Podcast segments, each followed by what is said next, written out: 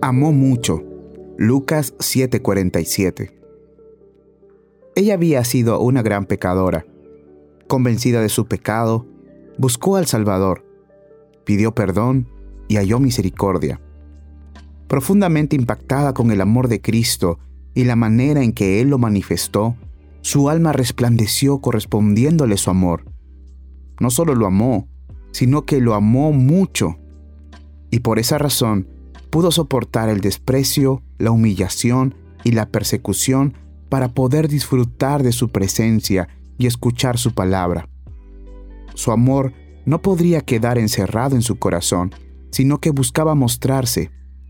Por esa razón, trajo el frasco de alabastro lleno de perfume, lavó sus pies con lágrimas, lo secó con el cabello de su cabeza y los ungió con el perfume.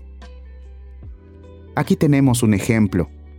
Nosotros también somos grandes pecadores, y Jesús nos ha recibido con amor y ha perdonado nuestros pecados. Su amor por nosotros es tan grande como lo fue con esta mujer, pero ¿nuestro amor por Él es igual que el de ella? Me temo que no. ¿Pero por qué? Porque nuestra convicción de pecado no es tan clara. Nuestra percepción de nuestra indignidad no es tan vívida nuestra comprensión del peligro no parece tan preocupante y nuestro entendimiento de la misericordia perdonadora no es tan profundo. No podemos amar a la fuerza, pero podemos direccionar nuestros pensamientos hacia Jesús y buscar que el Espíritu Santo derrame ampliamente su amor en nuestro corazón.